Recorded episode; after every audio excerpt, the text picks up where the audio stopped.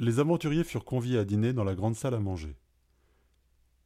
Ils furent placés autour de la table majestueuse et attendirent le maître de maison. La pièce était aménagée à l'ancienne, avec des boiseries, des grandes toiles et un chandelier géant qui tombait du plafond.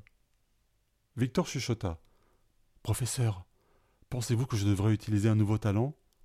Ben, Je ne sais pas trop, Victor. De quoi s'agit-il? Je n'en suis pas sûr. J'ai cru comprendre que je pouvais nous emmener loin d'ici. Si cela nous permet d'éviter ce repas qui s'annonce difficile, je suis preneur. Qu'en dis-tu, Joachim? Vous vous faites du souci pour rien. On est très bien ici, répondit Joachim. Dînons tranquillement, et nous pourrons toujours partir ensuite. J'ai dans l'idée que ça va pas traîner. Victor, tu nous feras partir si tu vois que les choses ne tournent pas bien. Tu peux faire ça? Jean-Luc entra dans la salle en poussant la grande porte et en levant les bras. Mes amis, vous êtes ici. Parfait, bien. J'ai prévu une petite collation pour fêter notre rencontre. J'espère qu'elle nous permettra aux uns et aux autres d'accomplir notre destin. J'ai ouï dire que vous étiez un célèbre savant, professeur. Pouvez-vous m'en dire plus? Savant?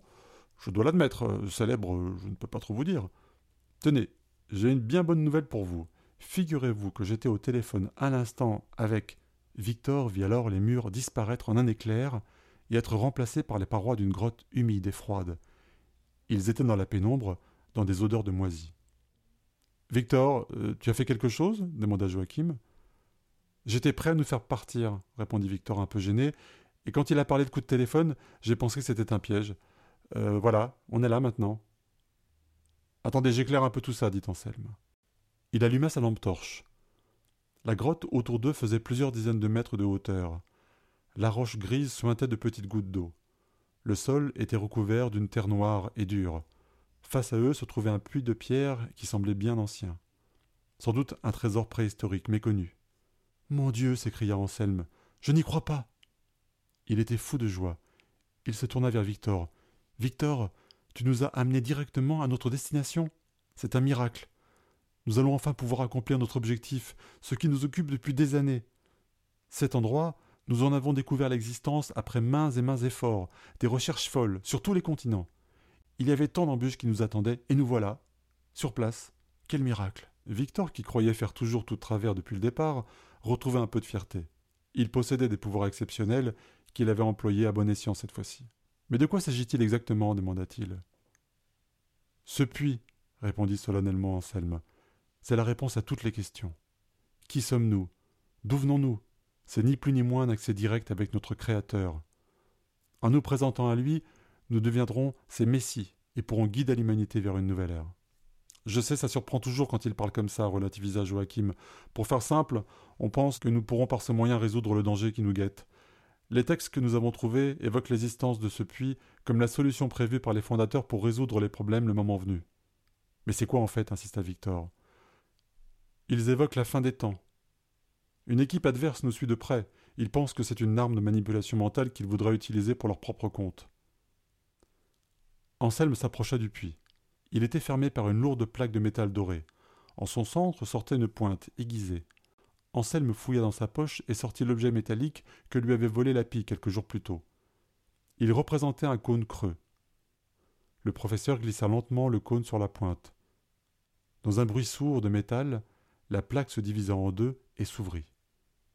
Une vive lumière en sortait. Le premier, Anselme s'approcha et jeta un coup d'œil à l'intérieur. Il s'apprêtait à être foudroyé par une lumière divine. Audrey et Néphi, qui parcouraient le texte, virent celui-ci se transformer peu à peu. Les lettres se regroupèrent de part et d'autre du centre, jusqu'à former un espace blanc et rond au milieu.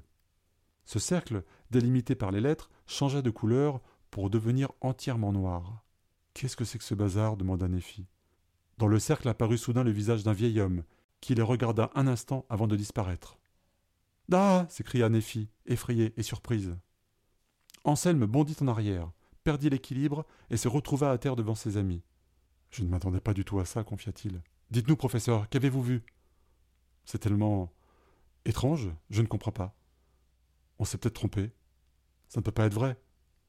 Vous avez vu un monstre? demanda Victor.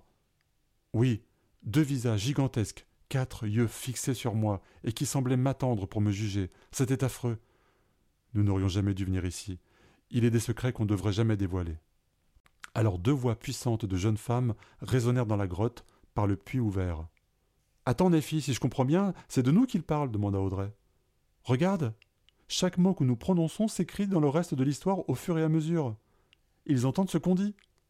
Mais c'est impossible, ce n'est qu'une histoire. Ou alors le livre est malin, il nous fait croire que nous sommes dans l'histoire.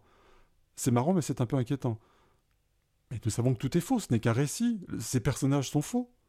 À l'écoute de ces paroles, Anselme se redressa d'un bond et parla d'une voix forte, avec conviction, sans pour autant s'approcher du puits. Non, madame, nous ne sommes pas qu'un récit. J'ignore qui vous êtes, mais c'est assez décevant, je dois dire. Vous êtes peut-être nos dieux, mais ça ne vous permet pas de nous insulter de la sorte. Audrey chuchota à Nephi. Ça commence à tourner en n'importe quoi cette histoire. Il faut qu'on réfléchisse à tout ça. Fermons le livre discrètement, on pourra décider ce qu'il faut faire.